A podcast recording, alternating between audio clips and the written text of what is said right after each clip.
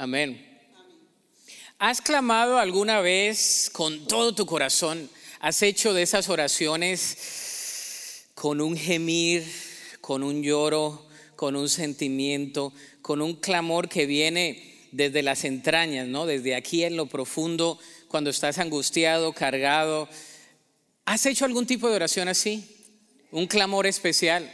Usualmente hacemos ese tipo de clamor cuando hay algo que nos está pesando mucho en nuestra mente, en nuestro corazón, cuando hay algún pesar, cuando hay alguna noticia fuerte, cuando hay alguna desgracia, cuando hay algún tipo de pérdida, bien sea en el aspecto emocional o bien sea algún duelo que estás pasando, tenemos un gemir. Hemos hablado acerca de, la comunión que debemos tener con el Señor y en esta serie de sermones le hemos llamado en grande, diga conmigo en grande, porque creemos en un Dios grande. ¿Cuántos creen en un Dios grande? No creemos en un Dios chico, no creemos en un Dios confinado a un tipo de imagen, no creemos en un tipo de Dios confinado a un tipo de tiempo, a una esfera de tiempo. Creemos en un Dios en grande. Creemos en la soberanía absoluta de Dios. Quiere decir que Dios tiene control sobre todas las cosas en el cielo y en la tierra. Hemos creído que el discípulo de Jesucristo, es decir, el seguidor de Cristo, aquel que es un aprendiz de las cosas de Jesús, es alguna persona que no solamente tiene un corazón entregado para Cristo, sino que habla de algunas dimensiones. Hemos hablado de tres dimensiones que compartimos como discípulos de Jesucristo. La primera dimensión es la dimensión hacia arriba, es la gran comunión. Creemos que debemos tener una comunión íntima con Dios, que tú y yo tenemos una vida personal con Cristo tenemos una comunión, lectura de la palabra, disciplinas espirituales, oración, ayuno, que es abstenerse de no solamente comida, usted puede abstenerse de hasta del Netflix, se puede abstener, eh, puede hacer ayuno, alguna disciplina espiritual para hacernos que, hacernos enfocar en buscar al Señor. También tenemos la dimensión hacia adentro, que es la gran comunidad, una comunión con Dios, una comunión con otros creyentes. Creemos que debemos tener una comunión con otros creyentes, otros creyentes que puedan llevar la carga que nosotros tenemos y que nosotros podamos llevar la carga de ellos también que ellos puedan orar por nosotros y que nosotros podamos orar por ellos también, que ellos puedan consolarnos cuando nosotros necesitamos ser consolados y que nosotros podamos consolarles cuando ellos pueden ser consolados también. Creemos en la comunión en grande, creemos en comunidad en grande, pero también creemos que no solamente se queda ahí, sino en la gran comisión. Es una gran comisión es algo en grande para compartir las maravillas de la nueva noticia, la buena noticia del Evangelio. Y hemos visto este triángulo que es arriba, adentro y afuera. Un triángulo que hemos visto desde hace tiempo, eh, que es la comunión hacia arriba, hacia adentro y hacia afuera. Si usted recuerda, es el triángulo, en el cuadrante de arriba está lo que es la comunión con Dios. Si mi relación con Dios está bien, las demás van a estar bien si mi comunión con Dios no está bien, no voy a estar bien ni con mi familia, ni con mi esposo, ni con la familia, ni con nadie más, y mucho menos voy a compartir el mensaje del Evangelio. Vimos que la primera característica hace dos semanas de un discípulo auténtico que cree en grande es que sigue a su maestro. Un discípulo auténtico sigue al maestro, lo sigue, quiere aprender de él, quiere hablar como él, quiere portarse como él nosotros como discípulos de Cristo queremos aprender de Él, amén. Queremos hablar como Él, amén. Y queremos actuar como Él. También vimos que la segunda característica la semana pasada de un discípulo verdadero es que un discípulo permanece, un discípulo permanece, un discípulo auténtico no eh, en el primer problema no se va, no se agüita como dicen aquí, un discípulo permanece. Y el día de hoy creemos que en la gran comunión un discípulo auténtico debe clamar, clamar al Señor, debemos clamar al Señor. Uno de los muchos pasajes más explícitos que hablan del clamor a Dios se encuentra en Mateo 26, 41. Mateo 26, 41, que dice lo siguiente. Mateo 26, 41, está ahí en la pantalla, dice, léalo conmigo. Velen y oren para que no cedan ante la tentación, porque el espíritu está dispuesto, pero el cuerpo es débil. Vamos a orar. Dios, gracias por tu palabra. Gracias por tu Espíritu Santo que está aquí. Hemos sido ministrados por el Espíritu Santo y ahora queremos ser ministrados por el Espíritu a través de la revelación absoluta de tu palabra. Y pedimos, oh Dios, que esa palabra que ha sido revelada llegue a nuestra mente, a nuestro corazón y cause lo que tenga que causar allí. Remueva lo que tenga que remover ahí. Y ayúdanos, oh Dios, a ser transformados por medio de tu palabra. Pedimos esto en el nombre de Cristo Jesús. Amén y amén.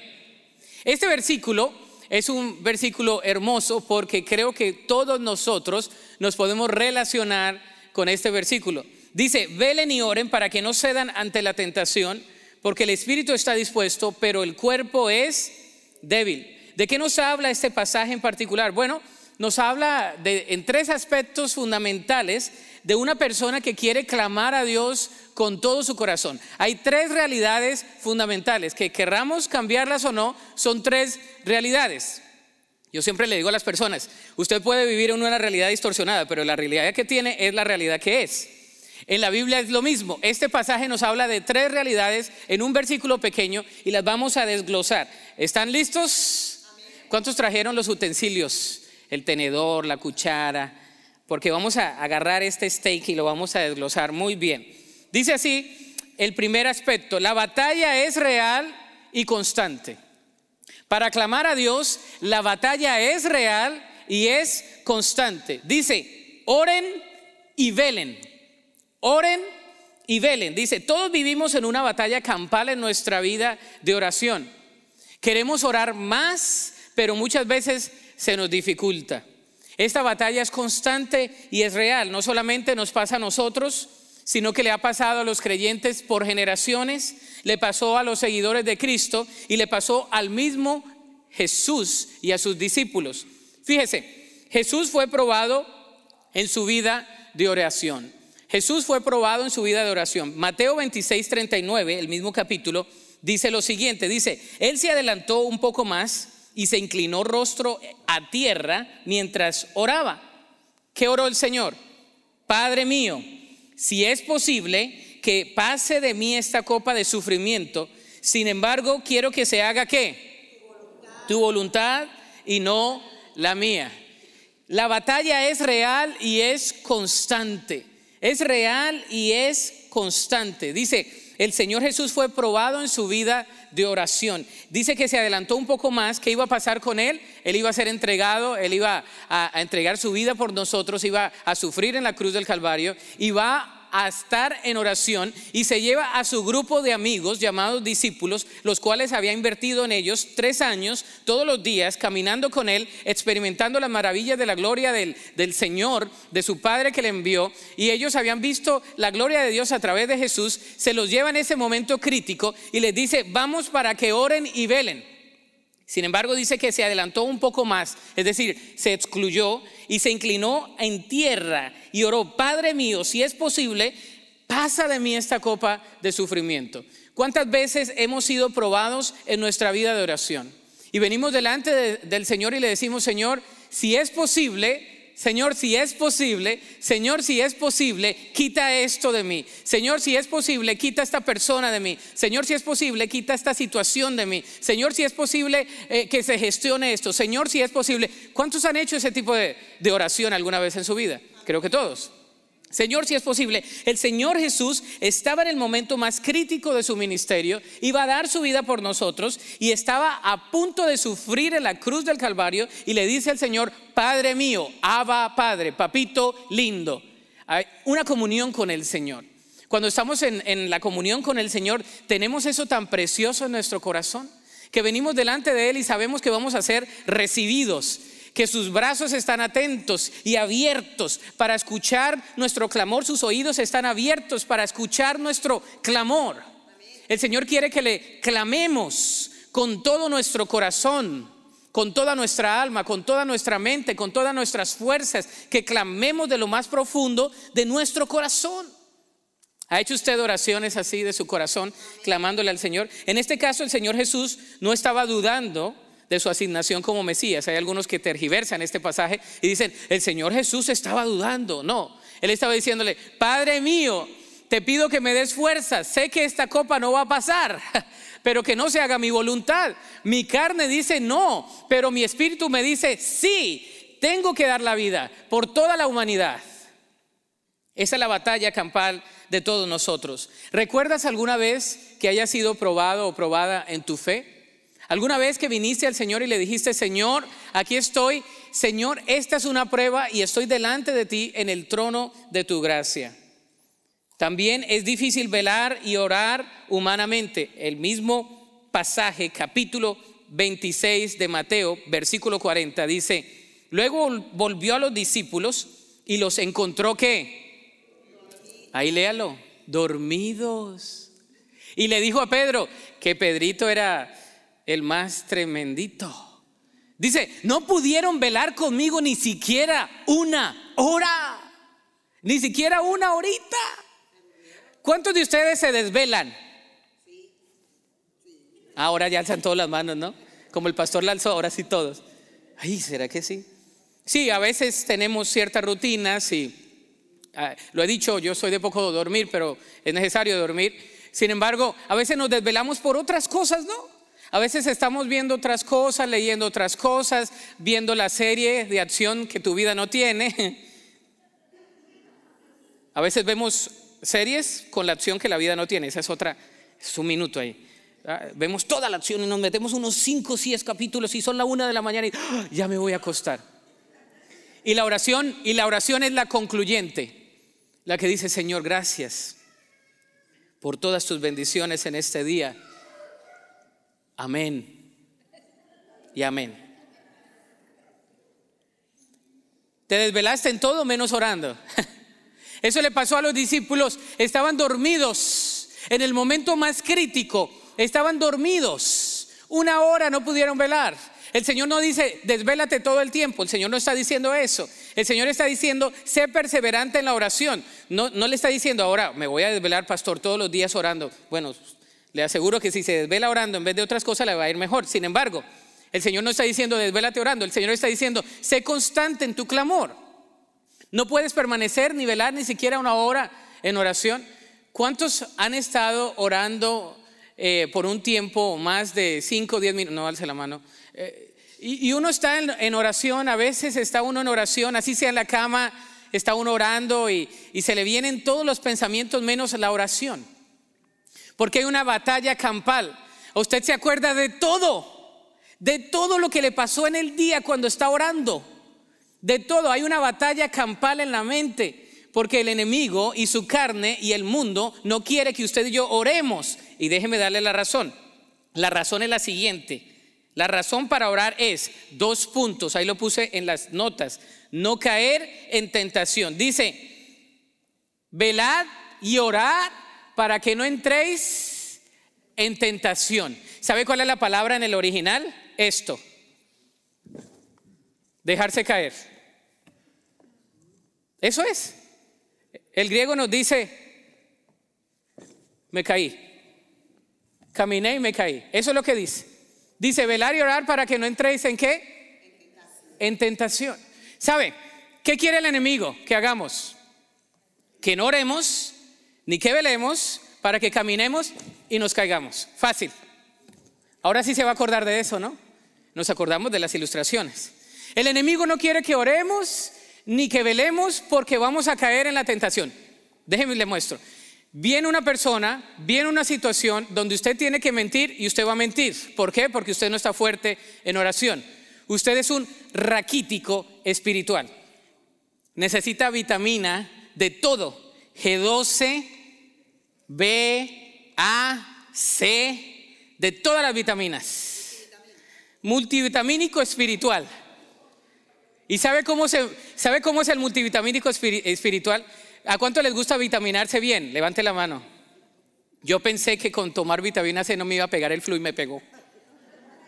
Y me llevé mis sobrecitos, ¿no? Ahí estoy. Me llevo mis sobrecitos. Mi esposa me dice, ay, tú con tus sobrecitos. Me llevo los sobrecitos, me llevo las otras vitaminas. Pero no, quiere, eh, la vida es más que vitaminas, hermanos. Hay que dormir bien. Hay que lavarse las manos. Hay que, hay que hacer otras cosas para que no se peguen los virus, ya me di cuenta. No, por más vitamina que las mil, que no sé qué, que se las echa el sobrecito, y estoy yo donde sea, echando. Está muy bien. Pero en la vida espiritual somos raquíticos. No oramos, no velamos. Entonces cuando viene la tentación y dice la escritura, dice la escritura, que todo hombre es tentado y que de su concupiscencia es atraído y seducido. Es decir, todos nosotros vamos a ser tentados. ¿Cuántos? ¿Quiénes? No diga yo. ¿Cómo que todos? Yo. Usted nada más, el de al lado que con su propio pecado, usted lidé con el suyo. El pecado no es grupal, es individual. Hay algunos que sí son generacionales, algunas ataduras, pero es personal, mío. Entonces, ¿quién está fuerte espiritualmente? Yo. ¿Cuándo qué? Cuando oro. ¿Cuál es mi vitamina espiritual? La oración. ¿Usted se siente débil? Ore. ¿Usted se siente muy mal? Ore. ¿Usted se siente confundido? Ore. ¿Y cuándo oro, pastor? Si yo no tengo tiempo. Es la típica, ¿no? Pastor, yo no tengo tiempo. ¿Cuándo, ¿cuándo quiere usted que yo ore? ¿Cuándo quiere que usted? Hay unas personas que me usted, usted habla de la oración y usted ¿qué, cree que yo soy un desocupado o qué? Y a mí me preocupa decirle, ¿usted qué cree que yo también soy desocupado o qué? Todos tenemos ocupaciones. Todos tenemos ocupaciones. Nos levantamos temprano, llevamos a los niños al trabajo, llegamos acá y son días largos. Es una actitud de oración constante. Amén. Cuando voy en el carro, voy orando. Cuando estoy trabajando y puedo hacer, voy orando. Cuando me puedo detener unos minutos, oro. Cuando estoy en la, antes de levantarme, oro. Antes de acostarme, oro. Es una constancia, amén. Es una comunión con el Señor. Yo no dejo al Señor, el Señor está conmigo, está dentro de mí. Yo oro porque el Señor está en mí, el Espíritu Santo está en mí. Ya me adelanté. Mire, la razón es no caer en tentación. Ay, hermano, caí, sucumbí en la tentación, decía un hermano hace muchos años en la iglesia. Yo decía, ¿qué es esa expresión sucumbí? ¿Con qué se come sucumbí? Hermano, en, los testimonios, ¿se acuerdan las iglesias que daban testimonio? Hermano, sucumbí en la tentación. Y al otro mes sucumbí en la tentación. Yo, siempre me quedé con el rollo de sucumbir. Caí en la tentación, ¿no? Porque no lo hacían caí en la tentación. Y yo decía, pero ¿por qué cae tanto? ¿Sucumbió tanto? La Biblia nos dice, velad y orad para que no caigáis. Hay otra traducción que dice, para que no entréis en tentación. Esa es la razón. Segundo, el Espíritu está dispuesto en todo momento. El Espíritu está dispuesto en todo momento. Él nos motiva, nos alienta, nos sustenta. Es el consejero por excelencia. Nos da la verdad, nos muestra las debilidades, nos lleva hacia la cruz, hacia crucificar nuestra carne. Sin embargo, la carne lucha en contra del Espíritu. Romanos 7, 24 al 25. Quiero que lo lea conmigo. Esta traducción me gusta. La carne lucha en contra del Espíritu. Fíjese lo que dice ahí el apóstol Pablo. Ese es Pablo. Y si era Pablo, imagínese usted y yo. Versículo 24. Dice, soy un pobre desgraciado. Ay, le hizo así como pasito usted. No, es la traducción. Soy un pobre desgraciado, dice. ¿Quién me libertará de esta vida dominada por el pecado y la muerte? versículo 25, gracias a Dios. La respuesta está en Jesucristo nuestro Señor. No se queda ahí. Dice, la respuesta está en quién? En Jesucristo nuestro Señor. Así que, ya ven, en mi mente de verdad quiero obedecer la ley de Dios, pero a causa de mi naturaleza pecaminosa, ¿soy qué? Esclavo del pecado. Ahí está la lucha en contra de la carne y el espíritu. La carne y el espíritu. Y algunos dicen que es como, algunos decían, es como el diablito y el angelito. No, a veces es la misma carne. La carne no quiere hacer las cosas espirituales. Usted le dice a la carne, nos vamos a levantar a las 5 a orar. Ay, la carne dice no. olvídate. Usted le dice a la carne, vamos a la iglesia cuando hace frío. Ay, no, mejor me quedo con el chocolatito.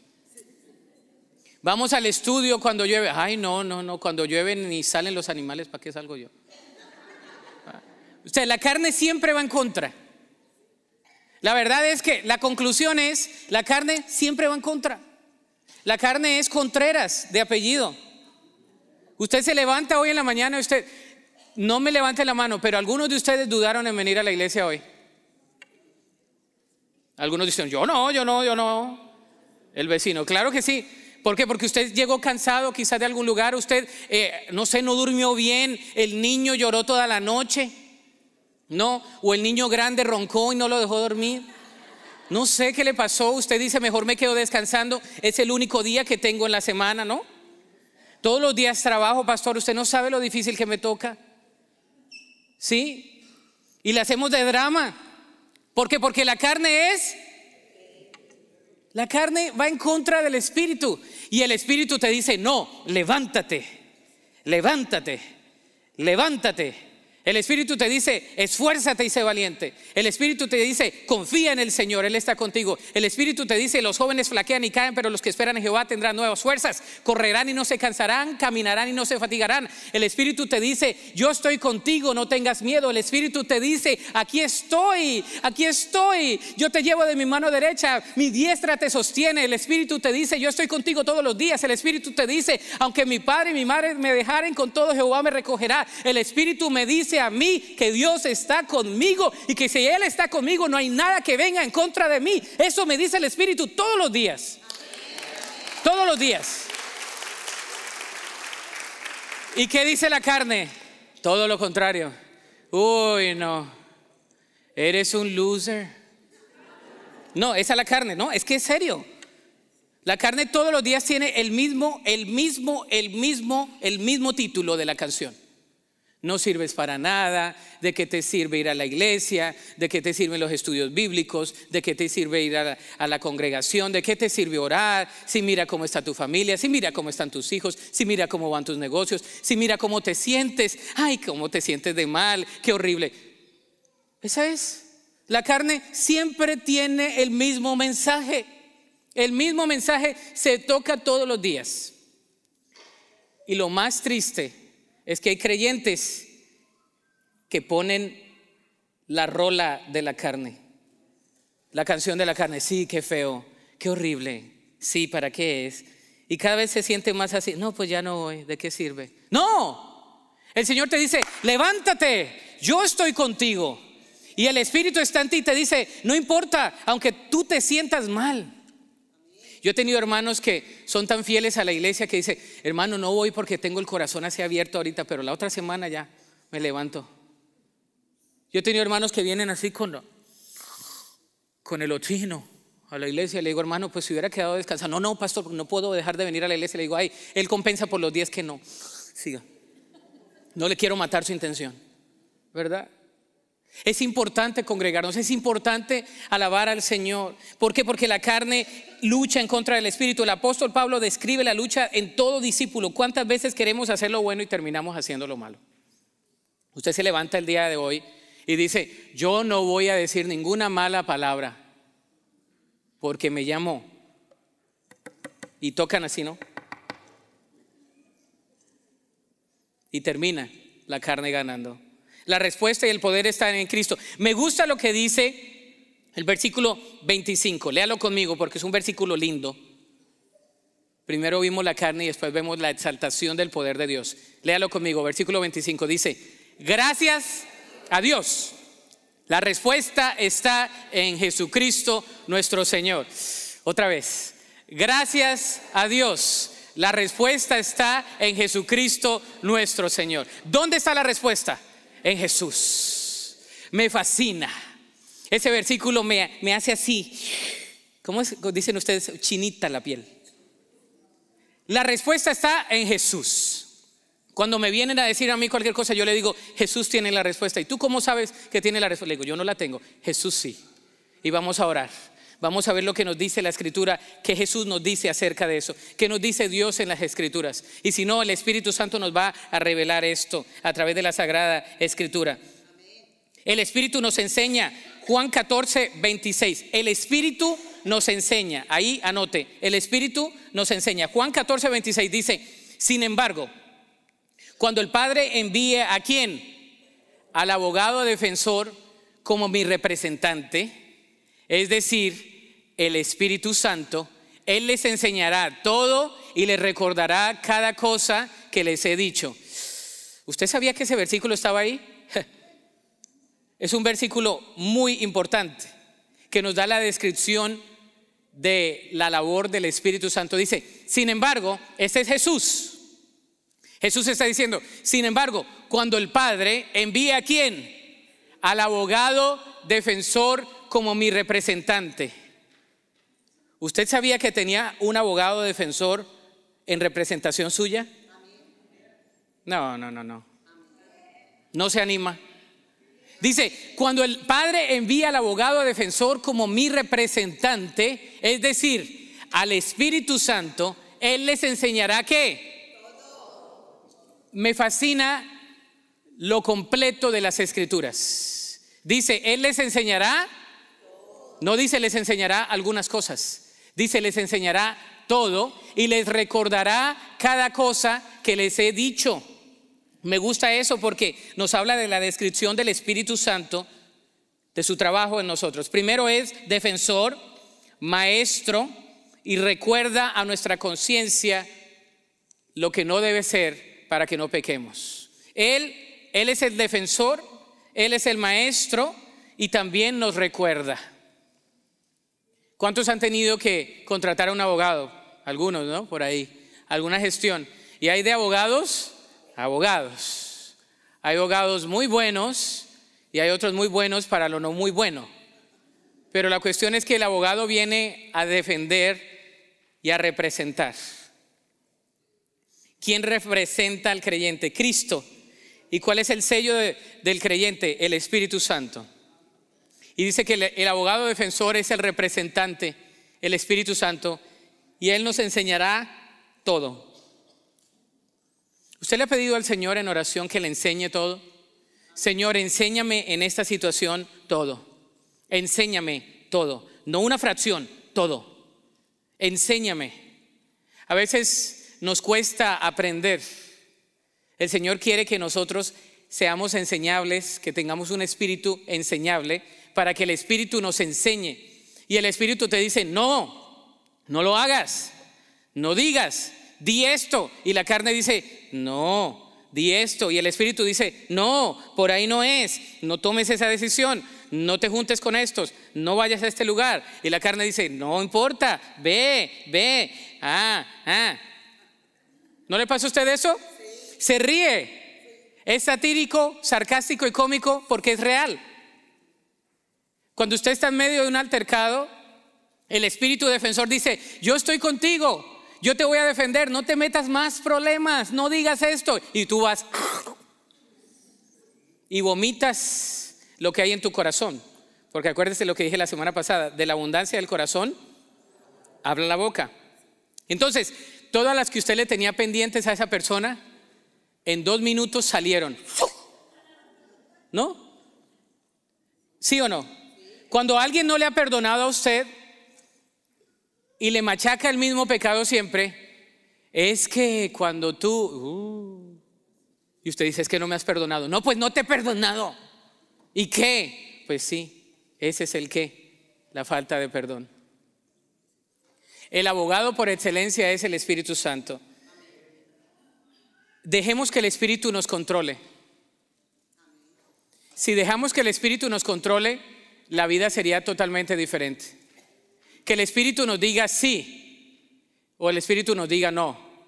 Que el Espíritu nos diga dilo y que el Espíritu nos diga no lo digas y nos callemos cuando sea necesario hacerlo. Dice la escritura aquí, la carne es débil diariamente. ¿Cuántas veces es la carne débil? Diariamente. Todos los días la carne es débil. No es que hoy me, levanté, hoy yo soy muy fuerte. Claro que sí, en el espíritu eres fuerte y el espíritu debe controlar las obras de la carne. Pero déjame decirte ¿Qué pasa con la debilidad en la carne? Dice aquí, la carne es uno de los enemigos del discípulo de Cristo. La carne es uno de los enemigos del discípulo de Cristo. El versículo 16 de Gálatas 5 dice lo siguiente, digo pues, léalo conmigo, andad en el Espíritu y no qué.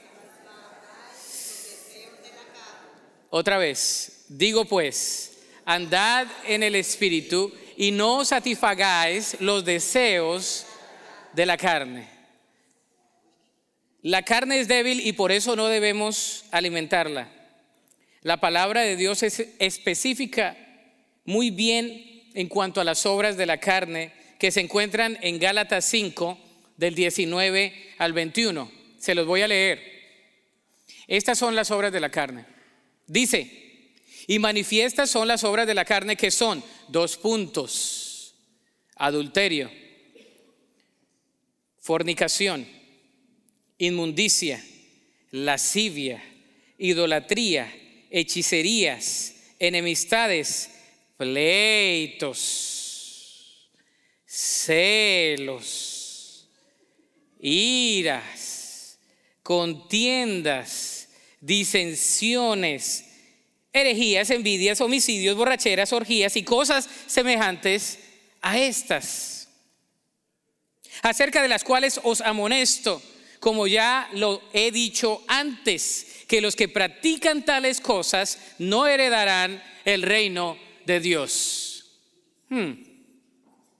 Ahora, en un día, usted puede tomar este pasaje y decir, hmm, espiritual o carnal.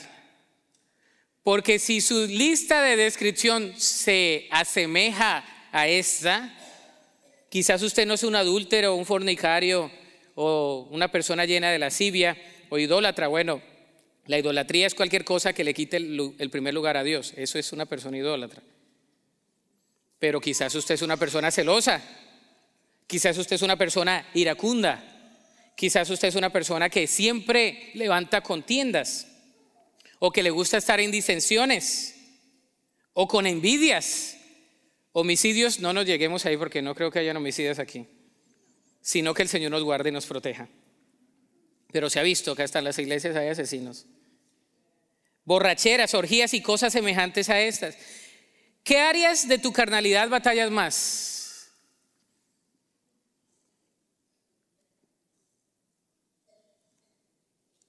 Vamos al fruto del Espíritu. El fruto del Espíritu controla el poder de la carne. Gálatas 5, 22 y 23. Dice, ay, este nos gusta a todos. Mas el fruto, no frutos, fruto, es decir, todo, fruto singular con diferentes características. Dice, el fruto del Espíritu es, léalo conmigo, amor, gozo, paz, paciencia, benignidad, bondad, fe, mansedumbre, templanza. Contra tales cosas no hay ley. La otra ley que gobierna es la ley del pecado y de la muerte pero en el Espíritu no gobierna la ley del pecado y de la muerte. No tiene por qué gobernar el pecado y la muerte en el Espíritu. Amén. El fruto del Espíritu es amor, gozo, paz, paciencia, benignidad, bondad, fe, mansedumbre, templanza. Contra tales cosas no hay ley. Usted mira esta descripción y usted dice, completamente descalificado estoy. Porque ¿cuántos dicen, yo soy amoroso todo el día? Si no, pregúntele a mi esposa amor, amor, amor. No, hay veces que no sale el amor. Hay veces que sale otra cosa. El Espíritu nos tiene que gobernar las obras de la carne. Y cuando está el fruto del Espíritu, va a salir el amor, va a salir el gozo, va a salir la paz, la paciencia, la benignidad, la bondad, la fe, la mansedumbre, la templanza. Contra tales cosas no hay ley. ¿Cómo podemos dejar que el Espíritu obre más en nosotros? ¿Cómo podemos ser más espirituales y menos carnales? Si tú batallas con la lengua, entonces no le eches más a la lengua. ¿Sí o no? Hay algunos que dicen, ay hermano, es que yo le batallo un poquito con la lengüita, pero es que el chisme es tan sabroso. No me gusta, pero me entretiene. La lengua, córtela. No se la corte literalmente. Corte lo que no tiene que hablar. Si usted batalla con la ira, pídale al Espíritu que le controle la ira. Si usted batalla con los celos, pídale al Espíritu que le controle sus celos obsesivos, manipuladores, compulsivos, compulsivos y excesivos. Pídale al Señor, Señor, contrólame eso. Usted sabe, eh, tanta belleza no existe. Cada uno de nosotros batallamos con algo. Esa parte de la carne debemos dejársela al Señor en oración y en la cruz. Gálatas 2.20 dice, crucificados pues soy con Cristo. Pues ya no vivo yo, mas Cristo vive en mí. Y lo que ahora vivo en la carne, lo vivo en la fe del Hijo de Dios, el cual me amó y se entregó a sí mismo por mí. ¿Qué debo hacer? Ir a dónde? A la cruz todos los días a la cruz. Crucifico mi ego, crucifico mi carne, mi yo. ¿Somos más carnales o espirituales? ¿Cuál es la respuesta? Esa la sabe usted y el Señor se la va a dar. Entonces, la aplicación es la siguiente. Oremos con más intensidad. Primera de Tesalonicenses 5:17 dice, orad sin cesar. Hay otra versión que dice, orar constantemente. Es una actitud de oración. Amén. Vamos a orar mientras usted trabaja, mientras pone empaques, mientras usted digita, mientras usted está haciendo algo. Usted ore al Señor. La oración tiene mucho poder. Mucho poder. No te he dicho que si creyeres veréis la gloria de Dios, dice la Sagrada Escritura. Oremos con más intensidad. Intercedamos constantemente, según a los Corintios 1:11 dice, "Y ustedes nos están ayudando a orar por nosotros." Entonces mucha gente dará gracias porque Dios contestó bondadosamente tantas oraciones por nuestra seguridad. Intercedamos constantemente. Vamos a orar los unos por los otros. Amén. Oremos los unos por los otros. Cuando alguien me comparte una petición, yo le digo, yo tengo una listita y ahora antes lo tenía a la antigua en un, en un cuadernito, ahorita ya la tengo en mi teléfono. Y ahí voy añadiendo y cuando tengo mi tiempo de oración y ya se me acaba, saco la lista que cada vez es más larga y comienzo a orar. Y yo recuerdo que una vez me dice una hermana, ¿se acuerda la petición que le di, pastor? Y sí, yo la tengo anotada y se la mostré. Me dice, ay, bórrela. Hace dos meses ya se contestó. Le dije, ay, borrado, hermana, déjeme, borrado. Debemos interceder unos por otros, sobrellevar las cargas unos de los otros. Dice aquí, para que cuando Dios conteste, la gloria sea para Dios. Cuando Dios conteste y todos estén orando por esa persona, la gloria se la lleva, no las personas, se la lleva Cristo. Cuando todos estén allí orando y de repente suceda lo que usted está esperando, todos glorificamos que Dios es Dios, Rey de reyes, Señor de señores, el mismo ayer, hoy y por siempre. No tiene mutación alguna. Participemos de los 40 días de oración.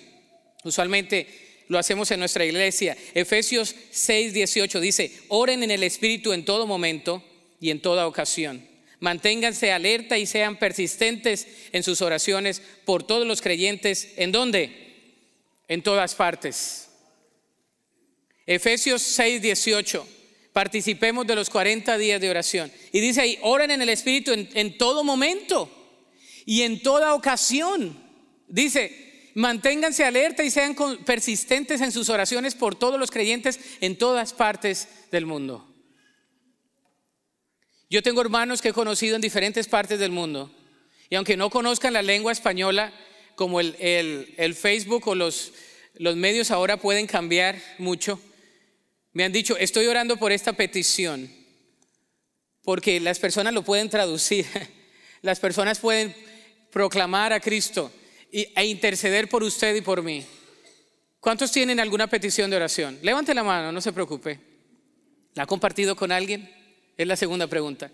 ¿Ha compartido esa petición con una persona o con personas para que esas personas intercedan por usted?